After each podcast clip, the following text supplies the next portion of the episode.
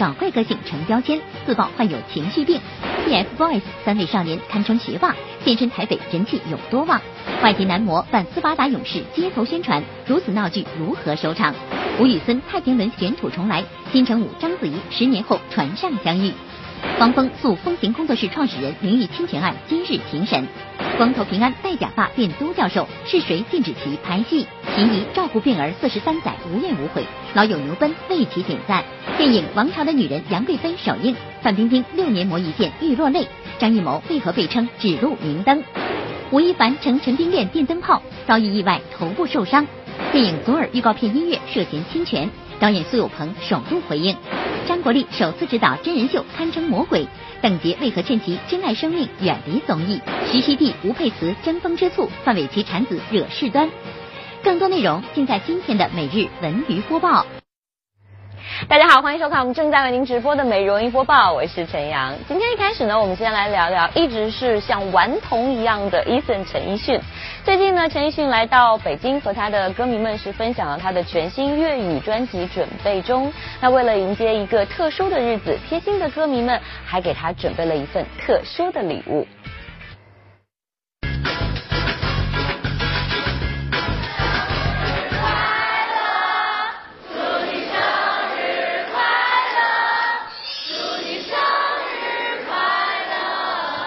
因为再过四天，七月二十七日，陈奕迅将迎来自己四十一岁的生日，歌迷们早早为其庆生。而这张粤语专辑或许就是陈奕迅回赠歌迷们的最好礼物。刚刚获得第二十六届台湾金曲奖最佳男歌手的称号，但发行一张粤语专辑，陈奕迅似乎信心不足。我这一次是多年的心愿，希望说可以，为什么粤语不能在说普通话的地方宣传，突破一个一个一个障碍的这个感觉。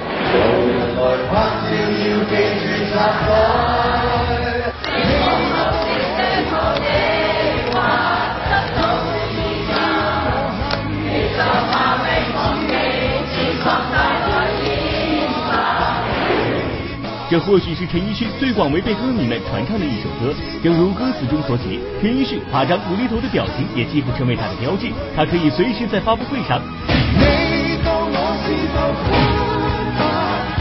面对周围人不规范的举动时，对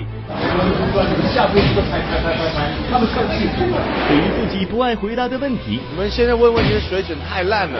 就在外界逐渐用无厘头为陈奕迅贴上标签的时候，陈奕迅日前在接受某媒体采访时坦言自己一直患有情绪病，常常在看电影和新闻时落泪。而他鬼马夸张的表情还有一个特殊意义。其实唱歌我觉得很重要的一个事情，不是发音，不光是发音发的准，或者是发的。它的流量或者是容量，但是我觉得最重要是表情啊，你是说话的表情，这样才能表现你的你想讲的那个感觉，你的个性什么样，你的态度，这个是很重要的。播报点评：不再浮夸，做好音乐，歌迷会更爱你。我想有了歌迷们的支持和陪伴，这就是最好也是最大的礼物。那接下来呢，我们要说到的是三个人气超高的小伙子啊，他们就是 TFBOYS 组合。最近呢，他们三位是来到台北录制节目，据说很多的歌迷早早就到机场准备迎接了。哇，真的是人气超高，他们一现身就被团团围住，简直是寸步难行。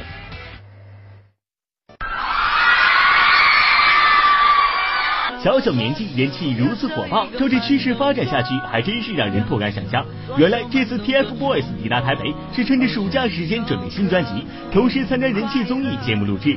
航班预计晚上八点到港，可粉丝早早就已在机场守候，只为占得一个好位置。几点这边等？俊凯。八点，早上八点来这里等。跳舞帅，唱歌好听。因为我想有个弟弟。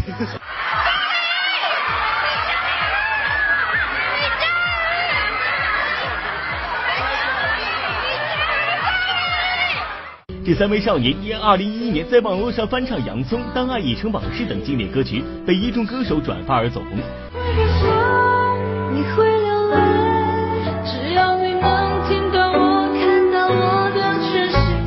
二零一三年，平均年龄不到十五岁的三个零零后成立组合 TFBOYS 正式出道。要问 TFBOYS 有多红，一条冲刺中考微博被转载了六十万次。录制综艺节目，黄牛票价格高达六千元。他们的粉丝上到六十岁的奶奶粉，下到几岁的娃娃粉，他们所到之处总能立马引起一阵狂热。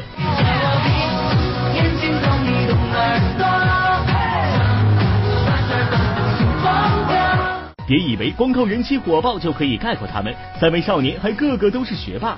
组合队长王俊凯参加完中考复习期间，粉丝帮忙整理的各科知识要点，曾一度在网上盛传，堪称中华题库。我是组合里面最冷静、最帅的。TFBOYS 队长王俊凯，成员王源是南开中学的学生。南开中学作为一流名校，想到这里读书可绝非易事。TFBOYS 里面最不高冷、最活泼、最可爱的王源，嗯，性格特别开朗、阳光，也也感染他学习的。舞蹈也很好，也跳得很好，学习成绩也非常好。拥有较好舞蹈功底的易烊千玺，同样也是学霸一枚，还曾经跳级升学。其实他早在两千零九年就曾加入组合飞旋少年出道，后来加入 TFBOYS。我是组合里面最小，然后最高冷，然后舞蹈最好的易烊千玺。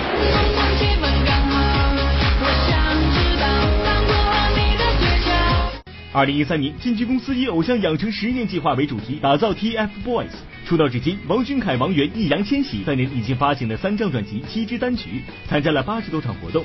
他们在粉丝的见证下一路成长成熟，也在用优秀的成绩来实现和粉丝的十年之约。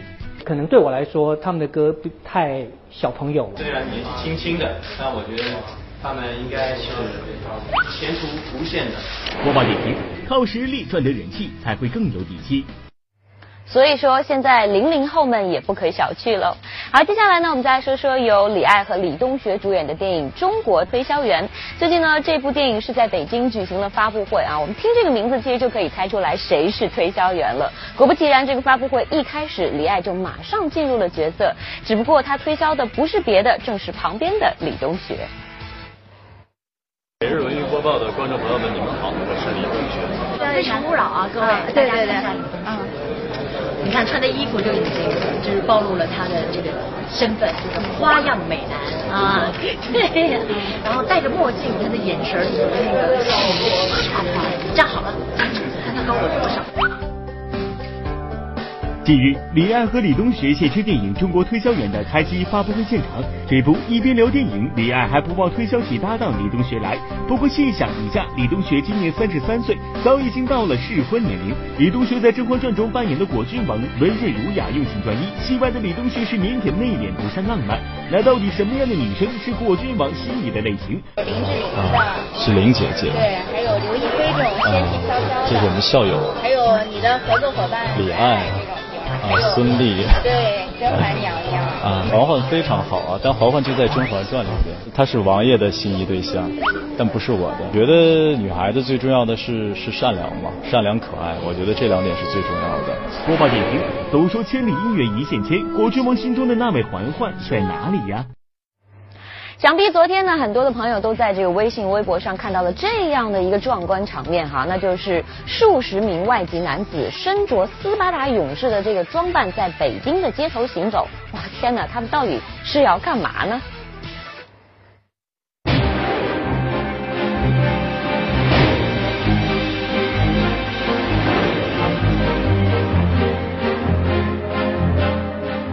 画面来看，这群外籍男子上身赤裸，穿着短裤披风，装扮成斯巴达勇士的样子，在国贸、西大望路甚至地铁站当中行走。然而，这并不是在拍电影，他们每个人手中都拿着罐装商品，边走边发放食品。原来，这是某沙拉店正在进行的一个营销活动。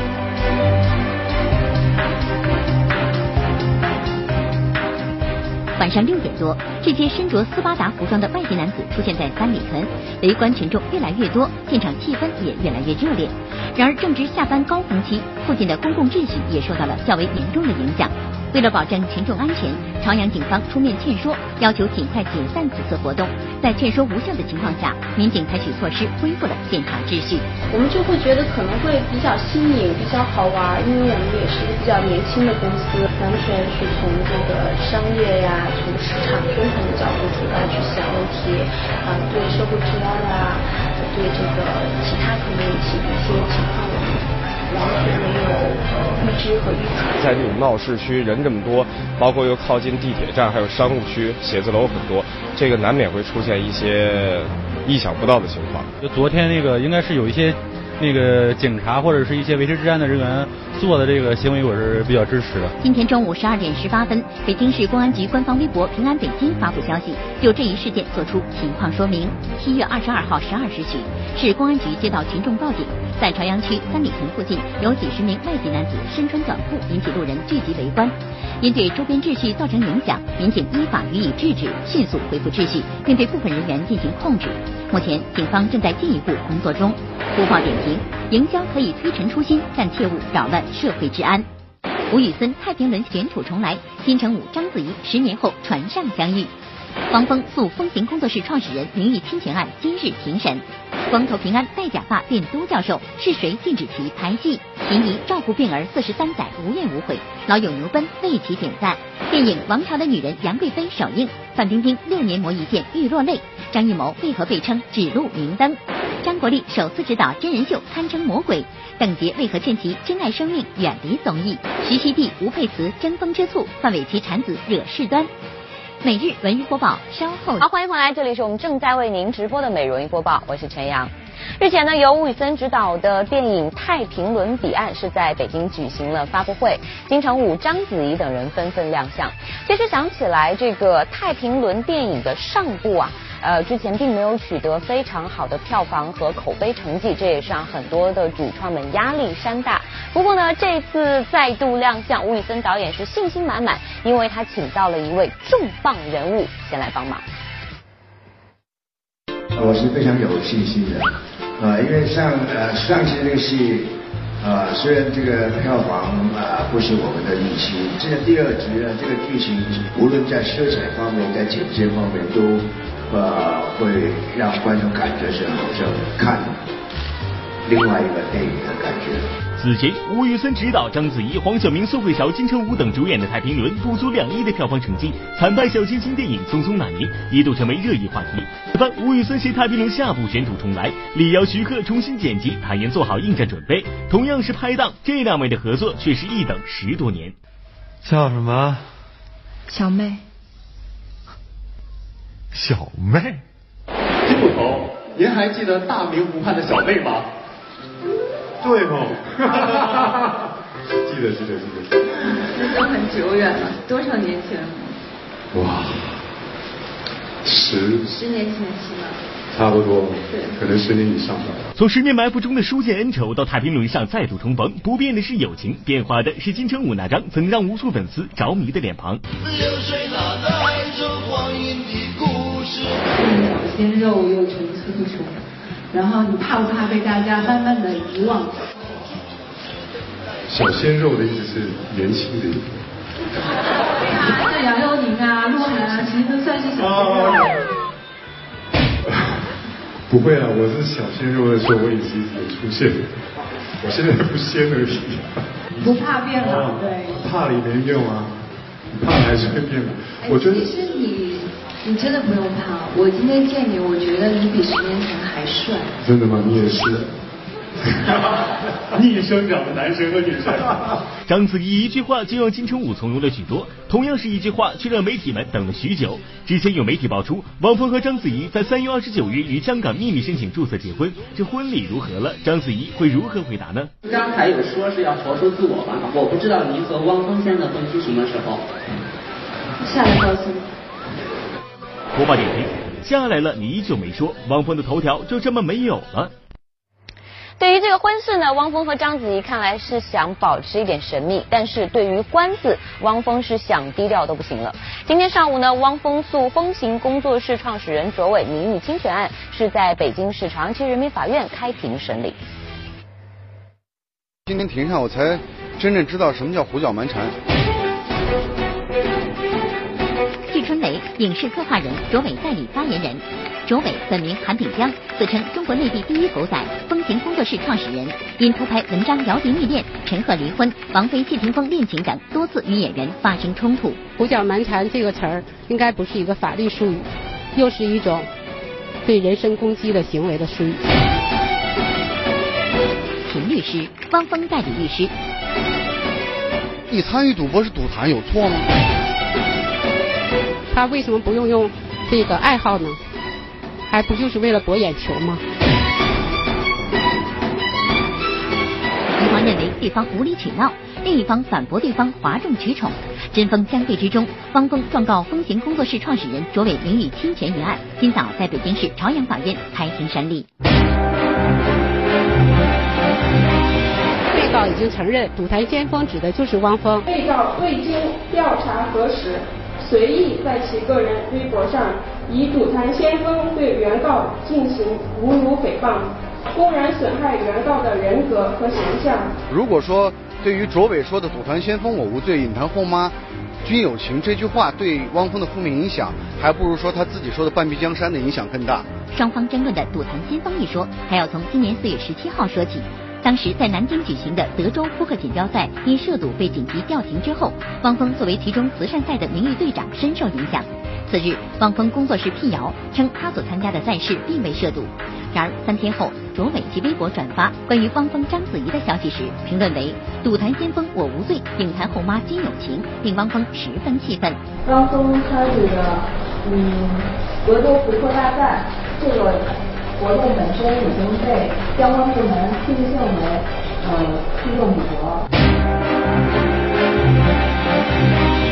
我们现在所说的这个赌，汪就是卓伟所说这个赌博是广之意义上。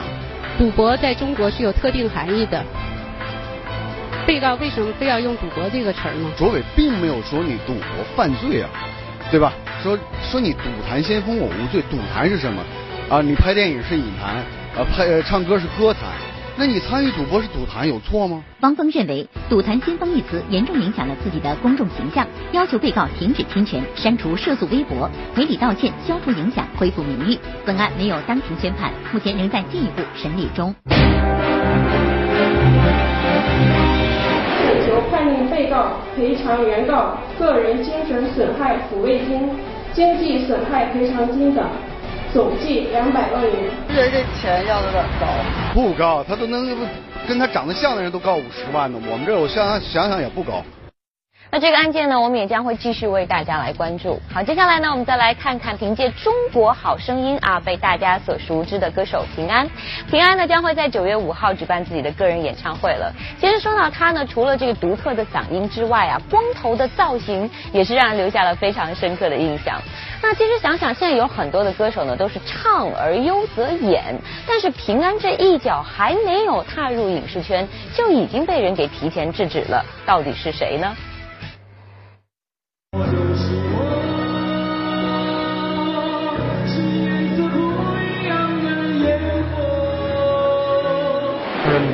你别演戏啊，唱你的歌就行了。演员演而优则唱，歌手唱而优则演。没想到歌手平安演戏的念头早早就被人扼杀在了摇篮里。这句话到底是谁说的呢？你你别演戏啊，你别演戏啊。好多人说你跟葛优老师特别像哈，会有这你当面说过吗？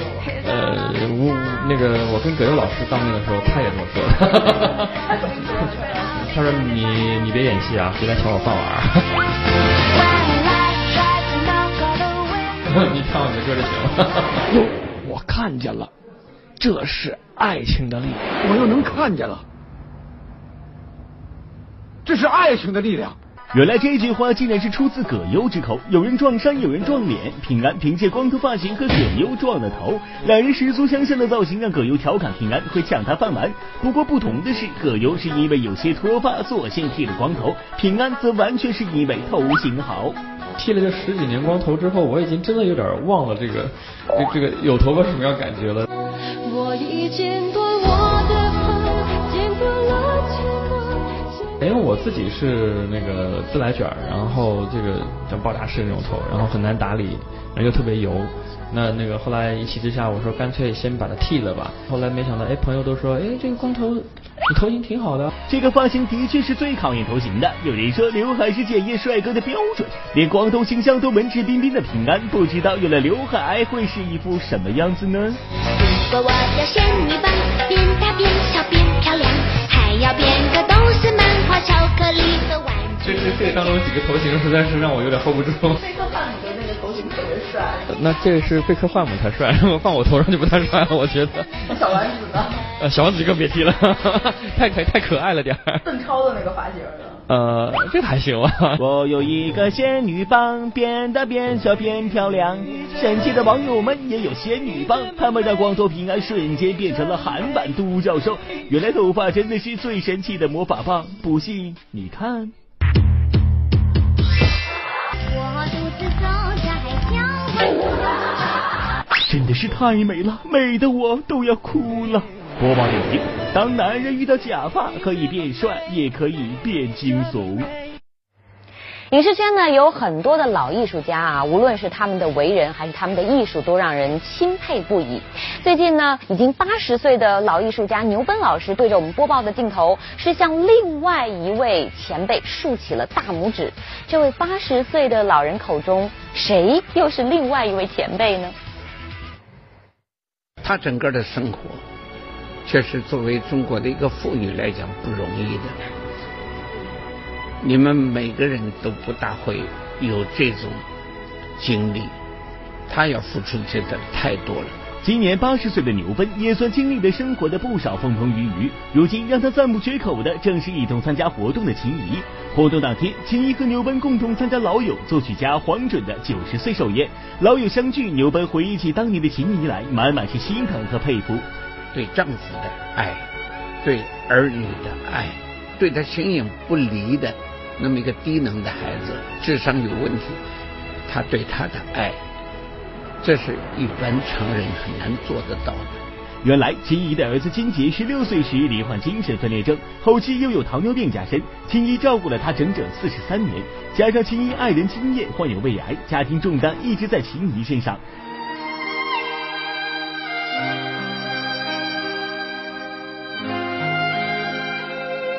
什么家务都做，自己做洗衣服啊什么的都做。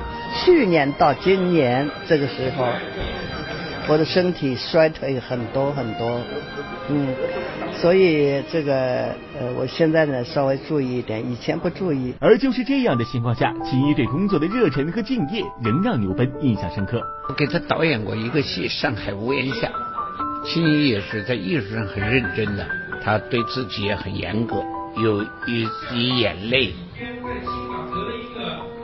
从眼角上流下来，结果他流的方向不对，平常是这样的，要叫他这样流，所以他自己都是到最后不行，再来一次。你知道别的孩子叫他什么吗？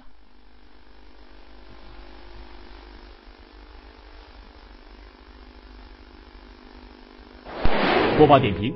真正的魅力是经过时间的淬炼之后越发坚强。电影《王朝的女人》杨贵妃首映，范冰冰六年磨一剑欲落泪，张艺谋为何被称指路明灯？吴亦凡乘陈冰恋电灯泡遭遇意外头部受伤。电影《左耳》预告片音乐涉嫌侵权，导演苏有朋首度回应。张国立首次执导真人秀堪称魔鬼，邓婕为何劝其珍爱生命远离综艺？徐熙娣吴佩慈争风吃醋，范玮琪产子惹事端。每日文娱播报，稍后。姐姐千里之外，空降横店，于和伟惊喜变惊吓。想到没？说实话，就像妈似的。大师时期爱整人，师弟廖凡不幸中招。我让你十分钟之内把自己的胳膊练成这样。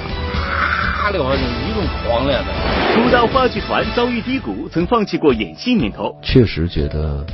好像这行没什么意思，我还不如回东北老家。播报大调查之于和伟霸道总裁养成记近期呈现，敬请期待。好，欢迎回来，这里是我们正在为您直播的美容音播报，我是陈阳。昨天呢，电影《王朝的女人》杨贵妃是在北京举行了首映礼。说到这部电影呢，它从筹备到上映啊，持续了整整六年的时间。那么想起这其中的辛酸与不易，一向自称是范爷的冰冰也险些落泪。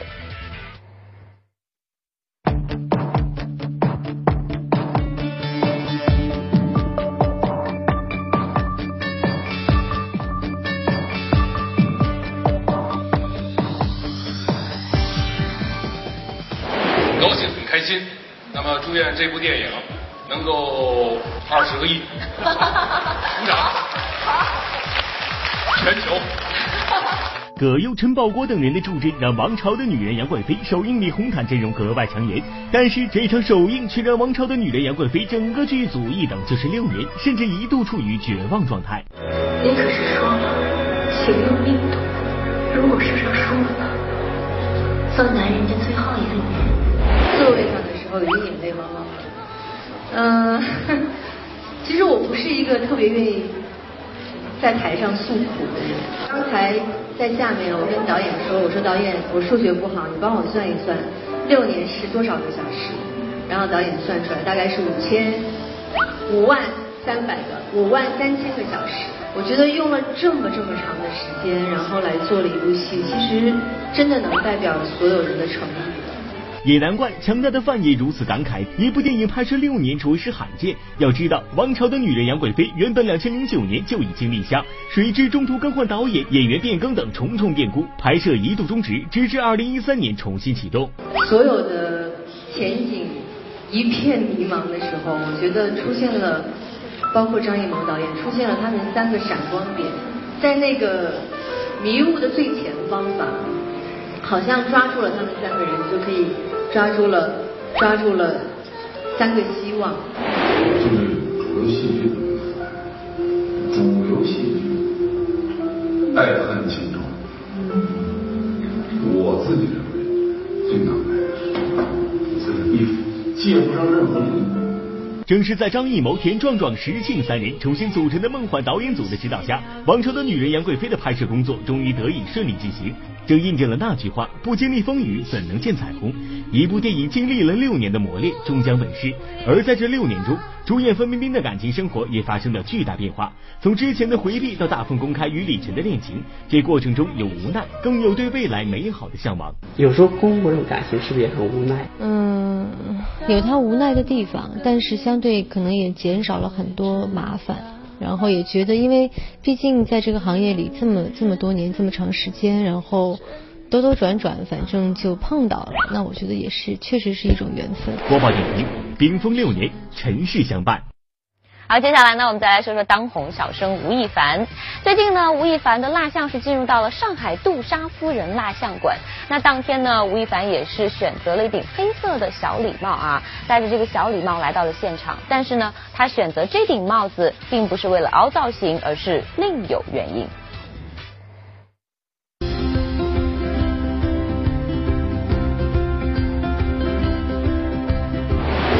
吴亦凡的蜡像在上海杜莎夫人蜡像馆揭幕。作为第一个入驻该蜡像馆的九零后，吴亦凡相当兴奋，抱着蜡像又是抱又是亲的。别看他的状态很活泼，其实当天吴亦凡是刚从医院赶过来，因为一场意外让他后脑勺缝了好几针。因为是我在下车的时候，然后这个前门一开就撞到了，撞哇好疼啊！一摸就是血，哎呀去医院吧，走吧，还是去了。然后医生说缝几针，我说缝吧。我今天因为。头部受伤了，那只能戴个帽子出来，来把这个伤口遮一遮。虽然后脑勺缝针，但丝毫没影响吴亦凡当天的装扮的时尚度。小中分的发型搭配黑色小礼帽，俏皮又可爱。而且这次蜡像的原型就是吴亦凡在参加纽约 Met Ball 时的装扮，可见外界对他时尚品味的肯定。但吴亦凡也有失手的时候，也曾经被网友调侃为杀马特。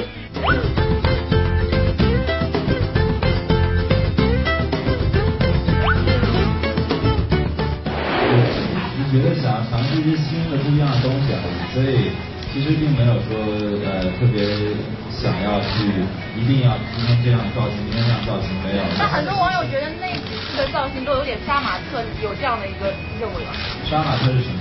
是吗？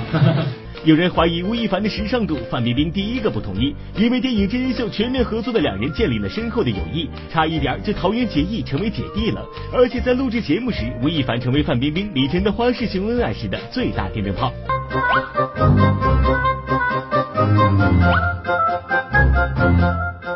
冰冰姐一直在说，她说我是她的孪生弟弟，就看上去应该是她弟弟的样子，所以其实她很照顾我，对，然后。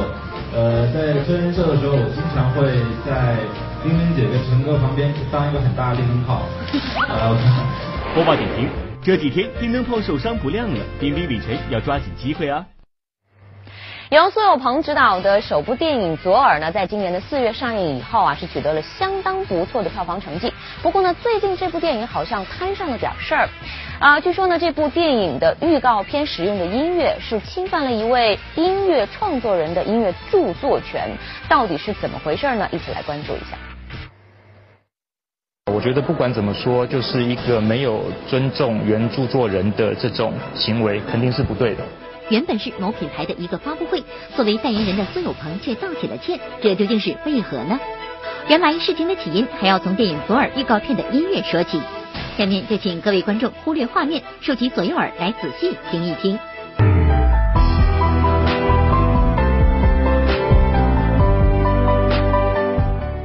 那我们再来听一听下面这首音乐。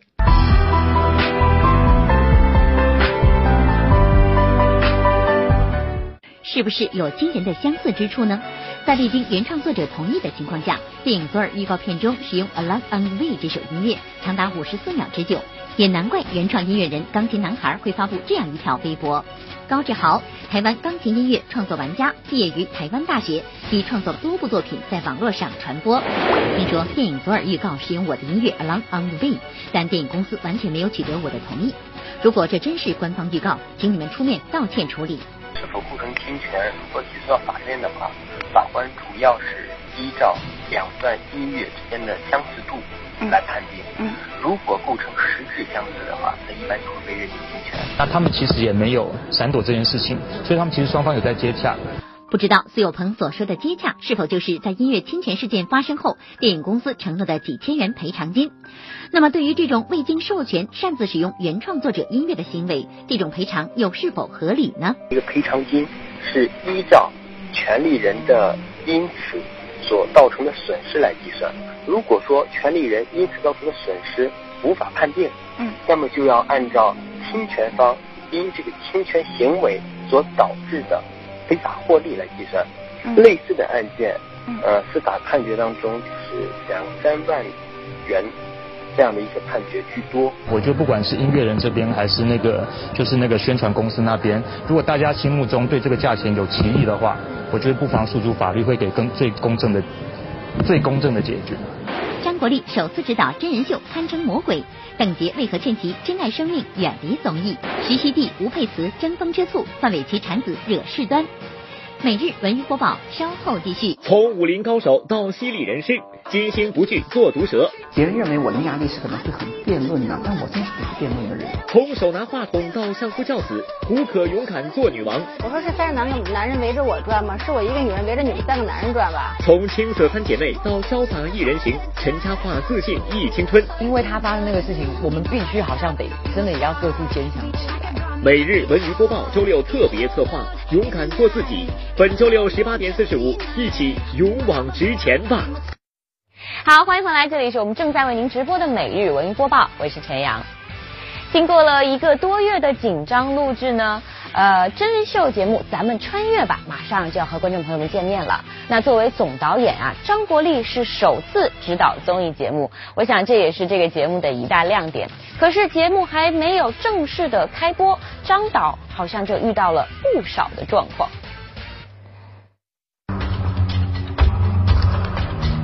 这回彻底成了伤痕累累了。都是不可示人之处。张导，你是跟我有仇吗？不知道的还以为被家暴了。录制节目怎么会集体变成了伤兵？原来这是一档由张国立执导的历史体验户外真人秀节目，选取时下火热的穿越为角度，他以真人秀的方式让嘉宾在环境恶劣的深山野林中历险，完成考古任务与生存挑战。不过虽然是首次执导综艺节目，但张国立绝对是位魔鬼导演。面对也是首次体验真人秀节目的张涵予、宋小宝、沈腾、金圣柱等嘉宾。他频频开启虐人模式，就连曾经以父亲身份为其征婚的黄小磊，他也丝毫不手软。国立老板，我要吐槽，每次录完咱们穿越吧，整个人都废。上次是全身伤，这次是烧脑过度，啥也记不住。模式它本来它就是有点这么虐人的，它是四十个小时要拍完，所以我们没有办法，你知道吧？你看现在这一天都不带睡觉的。那您怎么鼓励他们？我都不用鼓励，他们一看我在那儿站着，他们都不说话了，就我都六十岁了。说是说六十岁都不退缩，可是节目录制过程却是相当惊险，不断爆出张涵予腿部受伤、金圣洙被担架抬出等成员受伤的消息。此前在《欢乐喜剧人》舞台上脊椎摔伤的宋小宝，此次也因录制节目时失足跌入水塘而受伤，甚至被传出要终结舞台生涯。本来我们的我们的安排里头让他下河，腿都那那那肉都白花花的翻着，他还说我去我去。说让他下来，我我这个时候我真受不了了。我说没事儿没事儿，没事儿。幸亏那天小宝在我那个组。又是传闻，请大家放心，我很好。演员频频受伤，作为导演张国立没少操心。不过虽然如此，已经导演过不少电视剧的张国立却是乐在其中。这部连妻子邓婕都出面好言相劝了。哦，那边还有空吗？我是快饿晕了，伤口都发黑了，真的这么残忍吗？太恶心！我那天给摔的这个流血，把我疼的呀，俩俩不是淤青，俩血呀，都是。都是血，所以说为什么说远离综艺的，这真的珍爱生命，远离综艺。播报点评：如此要求严格，张导，你确定不会吓跑嘉宾吗？接下来呢，我们再来说一个闺蜜团啊，这个团的成员有大小 S、吴佩慈、阿雅、马 Q 等等，有七个女孩，她们自称是七仙女闺蜜团，而且呢，这个关系也是相当的铁丝。但是最近她们却传出了不和的消息，原因是小 S 在《康熙来了》这个录制的过程当中呢，就抱怨范范在怀孕期间因为吴佩慈而忽略了自己。我跟你讲，火星就是吴佩慈，吴佩慈颤抖了是。吴佩慈存心是要气我跟大 S。男导说，吴佩慈在徐熙娣与范伟期间挑拨离间，让好姐妹之间有了芥蒂。原来，在今年一月十五日，范玮琪产下双胞胎后，陪伴其左右的姐妹淘吴佩慈，并没有第一时间通知大小 S。当徐家姐妹推开病房门的那一刻，那心情真有如打翻了五味瓶，不是滋味啊！推开那个病房。我想说，这个眼前的画面有不可置信，因为他才生完第二天，然后经历过那么多可怕的事情，旁边已经围了一群姐妹淘，而且那些姐妹淘都是新的。然后佩姐就说：“对啊，她那时候就阵痛的时候，我就陪在他旁边啊，然后就是一路上什么什么的。”然后大姨就说：“哦，所以你有陪在他旁边吗？就是你是第一看第一个看到婴儿的吗？”他说：“对啊，我一直陪着他。”就实在是憋不住，我就说。你有看我刚才吴佩慈的表情吗？然后大姐一边挑那个产品一边说，有啊，不知道在炫耀什么。难怪徐熙娣会如此失落。要知道，她与范玮琪、徐熙媛、吴佩慈等人组成的七仙女姐妹淘，友情可是相当深厚。是有一群很正的姐妹，然后我也不知道怎么会突然就认识她们。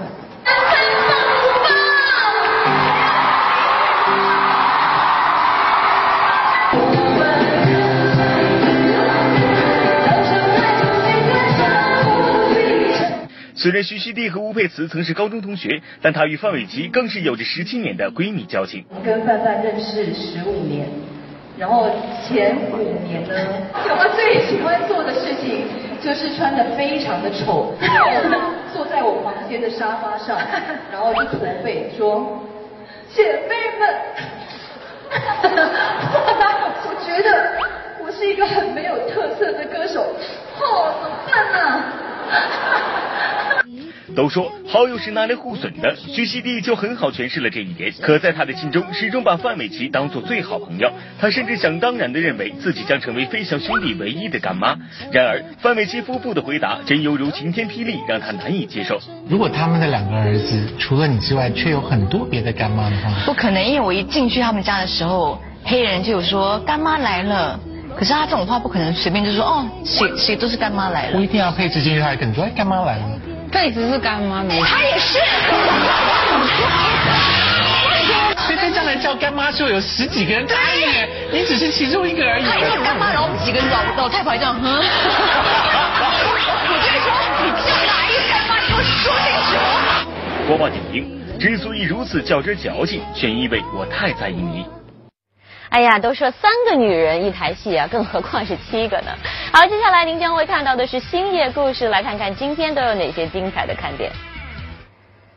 手机没有了，戒指没有了，东西一定是他拿的，因为我们家没有任何人来。派出所的人说，你没有抓到他的手，就是没有办法。冬天刚过，我看他给树浇花，所有的花都冒烟我说你怎么能用开水浇花啊？他当时还很不乐意，说那老师，我我至于糊涂到这种程度吗？他说我用的是温水。你是否遭遇过奇葩保姆？本期星夜故事请来的嘉宾是徐松子、廖学秋和娜菲，听他们与您畅聊发生在保姆身边的那些奇闻趣事儿。每天下午四点五分，这个保安都得在湖边等着，因为那个狗每次都把那个小保姆蹬到水里头去。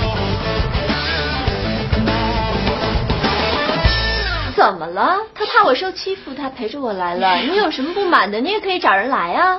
来，你受欺负，你受什么欺负啊？你把自己装的林黛玉一样了，你就是个母老虎。苗锦绣和罗美媛闹得不可开交，根本无法进行庭外和解，只好选择对簿公堂。